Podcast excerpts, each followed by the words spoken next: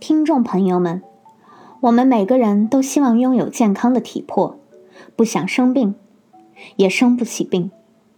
围绕着健康这个理念，市面上出现了很多所谓提高免疫力的产品，比如维他命 C、各种黄姜、糖浆等等，总是很吸引人们去买。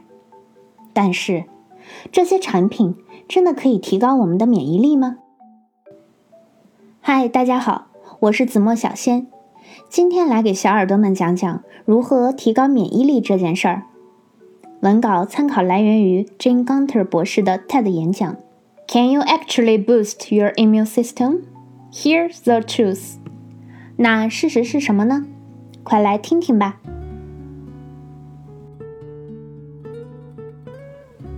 其实我们大多数人对免疫系统不是很了解，甚至理解错了。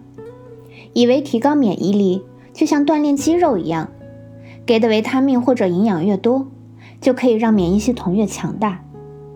但事实是，免疫系统不是这样工作的。想要提高免疫力，我们首先要知道免疫系统是怎么工作的。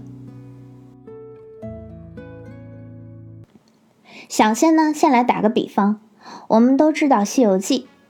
孙悟空每次出去办事儿前呢，先用金箍棒给唐僧画个圈儿，只要唐僧坐在圈儿里面，就不会被妖怪吃掉。我们的人体免疫系统啊，就像这个圈儿，保护我们免受细菌、病毒、真菌和其他有害物质的伤害，还能愈合伤口。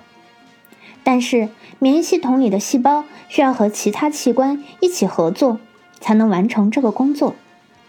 也就是说。孙悟空要和猪八戒、沙僧一起努力，才能顺利护着唐僧去西天取得真经。好了，我们再来详细的说一说免疫系统。人体的免疫系统呢，还可以分为先天免疫系统和适应性免疫系统。怎么理解呢？小仙再来给你打个比方。你可以理解，先天性免疫系统是饭店的保安，是人体的第一道防线。它只能识别并且允许身体内部的东西活动，然后把入侵者挡在身体之外。比如，我们的皮肤、睫毛等都是很好的免疫屏障，可以防止灰尘和细菌等进入身体。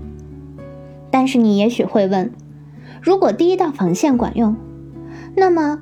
怎么还有那么多人感染新冠呢？所以这就引来第二个概念——适应性免疫系统。它相当于人体的第二道防线。简单来说，就是当饭店的保安不能再阻止外来者搞事情，我们就需要警察来和这些外来者斗智斗勇了。也就是说，当病毒等逃脱第一防线。第二道防线就起着非常大的作用。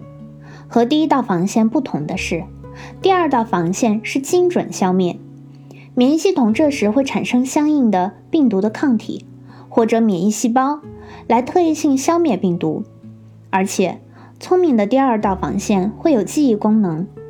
如果病毒再次来袭，免疫系统会很快生产出相应的抗体或者细胞来消灭它们。防止它们搞事情。人体在多种病毒抗争时，体内可以产生超过十亿的抗体。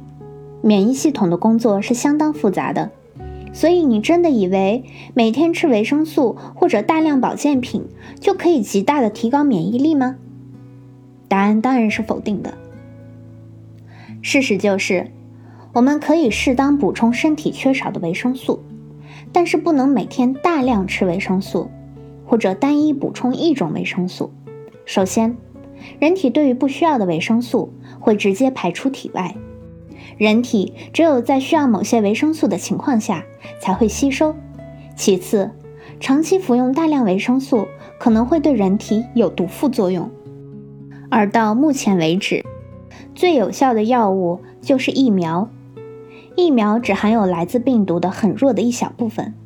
它可以在不引起人体生病的情况下，让免疫系统第二道防线生产特异性抗体。当有这种病毒再次入侵人体时，这些抗体可以马上识别这些病毒，然后被免疫细胞消灭并且清除。这就是为什么我们从出生到现在需要接种各种各样的疫苗来保护自己。最后，还是要说，好好吃饭，好好睡觉，这是有道理的，因为这都是保证免疫系统吸收营养、平衡运转的法宝。还有呢，就是不要吸烟。吸烟呢，除了危害肺，也极大的危害免疫系统。好啦，今天的内容就到这里啦，小耳朵们好好吃饭，好好睡觉哦。我们下期再见啦！